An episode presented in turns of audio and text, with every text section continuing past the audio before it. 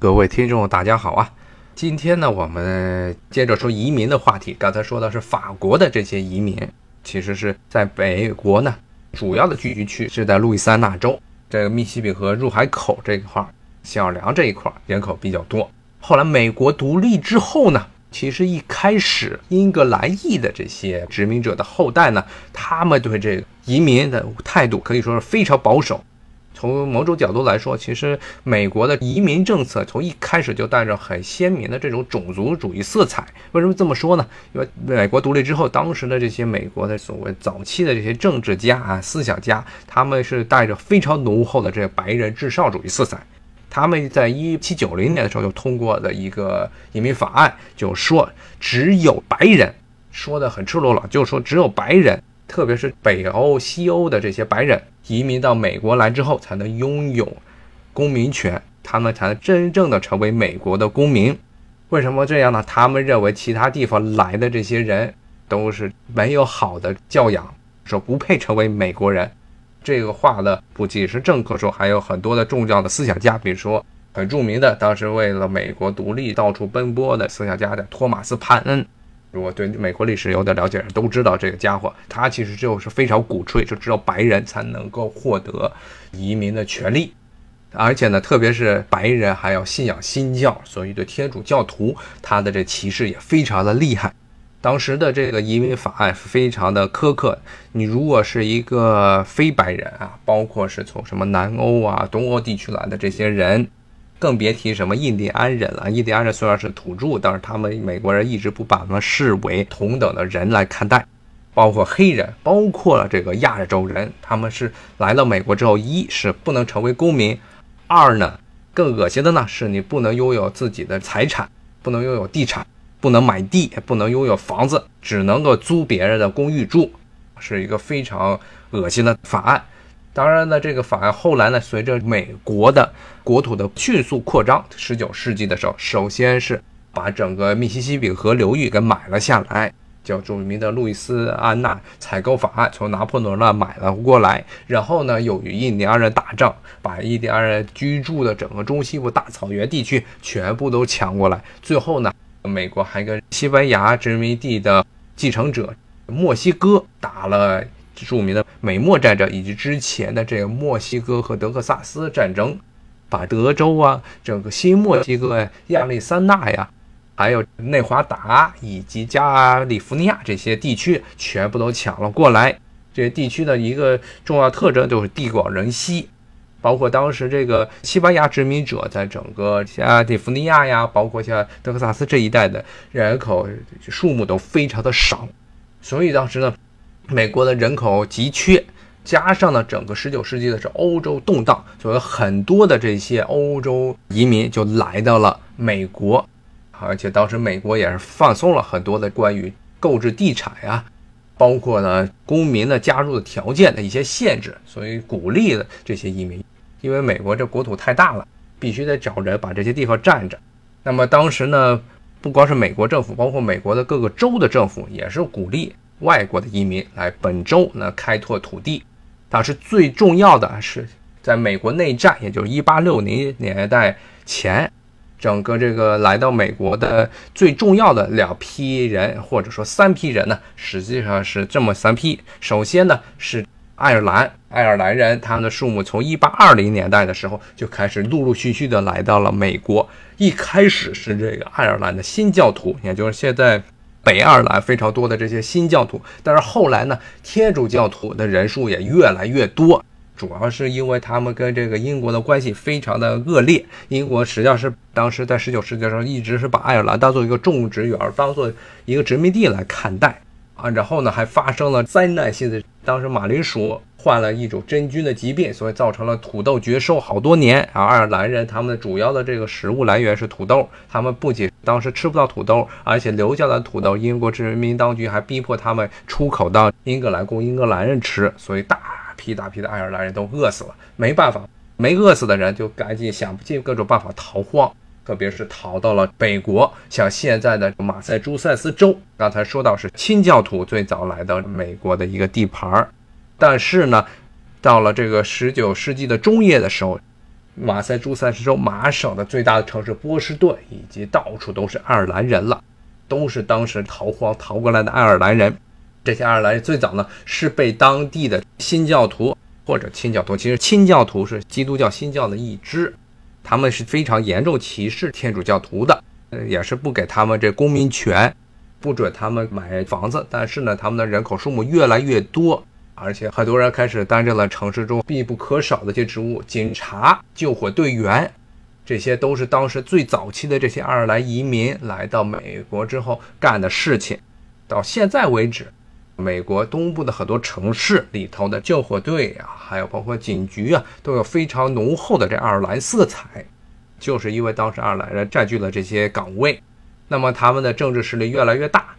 以至于后来这波士顿很长一段时间内呢。波士顿的市长，包括他们的政府的议会呢，都是爱尔兰人居多。当然，最出名的爱尔兰裔的后裔呢，就是肯尼迪家族。他们不仅是爱尔兰裔，而且呢，他们是天主教徒。当时，肯尼迪 JFK 约翰肯尼迪当选美国总统，也成了美国历史上迄今为止唯一的一个天主教的美国总统。其他全部都是新教徒，包括特朗普。特朗普虽然很多人认为他根本不信教，不过名义上呢他是长老会，也是一个新教的基督派别，他们的信徒，只有肯尼迪这么一个爱尔兰后裔的人，他是天主教徒，这美国历史上唯一的一个。那么刚才说到的是爱尔兰人，他们最早呢是来到了美国的东北部，然后在各个美国的大城市，不光是波士顿，包括费城，包括纽约、芝加哥这些地区定居。爱尔兰人当时整个十九世纪是来了差不多五百万人，来的最多的就是一开始跟大家说的德意，因为德国也是当时其实是根本没有真正的德国。然后内乱非常多，也是各种革命啊、灾荒啊。因为欧洲其实现在看，大家觉得现在欧洲好像过的是非常富足的生活，说农业也非常发达。但是十九世纪的时候，特别是这个农业革命还没有开始，工业革命的一个副作用是农业革命。很多化肥呀，新的这些农业机械出现，但在出现之前，欧洲还是一个隔三差五就闹饥荒的地方，包括最富庶的法国也经常闹蝗灾，然后人口死了很多。当然，对于贵族老爷们来说是无所谓的，他们是永远都有吃的。但是对于穷人、平民来说，他们唯一的出路，要不就是死，要不就是落草为寇，要不就是想办法来到新大陆，在新大陆定居下来。当时呢，十九世纪与之前几个世纪相比来说，对渔民来说，一个非常好的一点呢，就是当时跨大西洋的这个航线相对来说要便宜了很多。如果你是十八世纪来到美国的人，那么你的来美国之前最重要的事情，或者他其实当时是要北美殖民地，就是要准备好足够的钱，非常非常多的钱，因为这个航海的费用非常贵，不仅贵呢，而且非常危险。经常是几个月没有多少粮食吃，但是十九世纪随着这个工业革命，还是因为工业革命的爆发，蒸汽轮船而且快速帆船都成了跨越大西洋的一个重要的交通工具。来到美国这片国土上的交通费用要便宜了很多，也要快了很多，所以移民的数目也变得多了起来。像德国人呢，特别是德国人，特别要感谢于这种交通技术的发展。他们来到美国的人口数目非常庞大，六百万人，主要是集中在美国中部的一些州，特别是像威斯康星呀、像俄亥俄呀、像密歇根呐、什么印第安纳这些州，当时基本上全部都被德国人的后裔给占领了，因为这些州呢是美国这独立之后首先开辟的一些农业州，东部的人口不愿意过来。所以很多的这些得意的人呢，他们来到了美国之后，在东部找不到地方生活，那都带着自己的小包袱，越过阿布拉罕山脉，来到了这些州，成为当地的农民。所以德意的人口数目主要是集中在这些地区。到现在为止呢，德意依然是美国白人的来源国最多的这么一个地区。德意，然后呢，除了德国人、爱尔兰呢，十九世纪来到美国的苏格兰人的人口数目也非常多。当然比不上爱尔兰人，他们大概来了两三百万。这些人呢，也是因为很多人呢是跟英国当局，特别是因为苏格兰高地地区的那些人呢，跟英国政府的关系不是非常好，很多人都跑过来。还有更多的人呢，也是为了求得更好的生存条件来到了这些地区。所以呢，造成了一个后果，就是现在所谓的盎格鲁撒克森人，其实真正的英格兰的盎格鲁撒克森人的数目并不是很多。在美国，如果广义的包括了苏格兰和爱尔兰，那么所谓的这些盎格鲁撒克森人数目还多一些。其实，当然，英国人一直都不把爱尔兰人当白人看。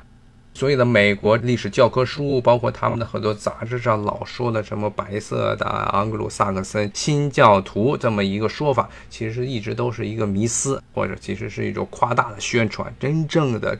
你说从血统上纯种的盎格鲁撒克森人的数目并不是很多，绝大部分可能都是德国人的伪装啊。那么现在说到的这些都是属于按照托马斯潘恩同志的看法，都是属于还算是白人。爱尔兰只能算是新教徒，算是白人，他是这么一个状况。那么那些其他的，在这托马斯派看来不是白人的人是怎么来到美国的呢？主要这都是美国内战之后，因为美国内战之后呢，这工业化非常迅猛，那么这个时候美国的这些东部啊，包括中西部这些工厂都非常缺人。美国内战爆发的一个主要原因，大家可能也都清楚，就是因为当时。北边的工厂主呢，要向南边的种植园主要人。你们那么多黑人全悠在那儿的当奴隶用啊！他们想非常觊觎这南方黑人，然后把他们想弄到北方来做劳动力。另外的一个来源呢，后来美国这些工厂的这些工人来源就是来自于欧洲这些国家。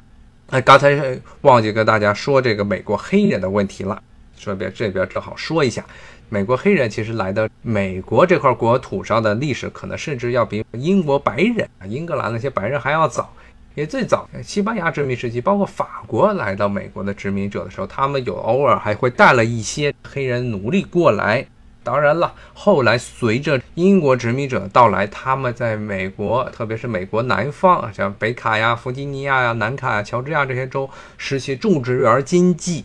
种植园经济需要大量的这个劳动力。因为人口劳动力非常紧缺，所以从这个西非弄了一大堆的这些黑人奴隶过来。那么最早期的种植园的奴隶都是印第安人，但是由于白人对他们的残酷剥削，印第安人的反抗，所以造成了后来印第安奴隶的数目非常的少。所以后来主要的这些奴隶都是来自于西非。这边特别提到是西非，因为西非是大西洋沿岸。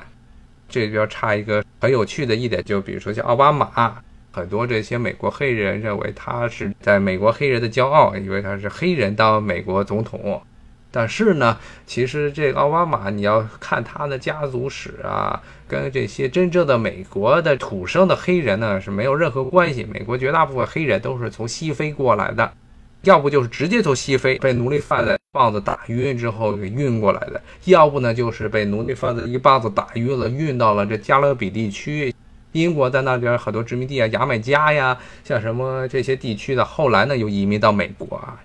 美国的黑人主要都是这么来的。奥巴马呢，他妈是一个著名的嬉皮士，他爸呢是一个肯尼亚的留学生，他其实是一个只能算是半个白人，半个东非人。他的整个种族的族属呢，跟这个美国黑人其实没有任何的关系。这是奥巴马，其实年轻时候不喜欢表别人称他为黑人，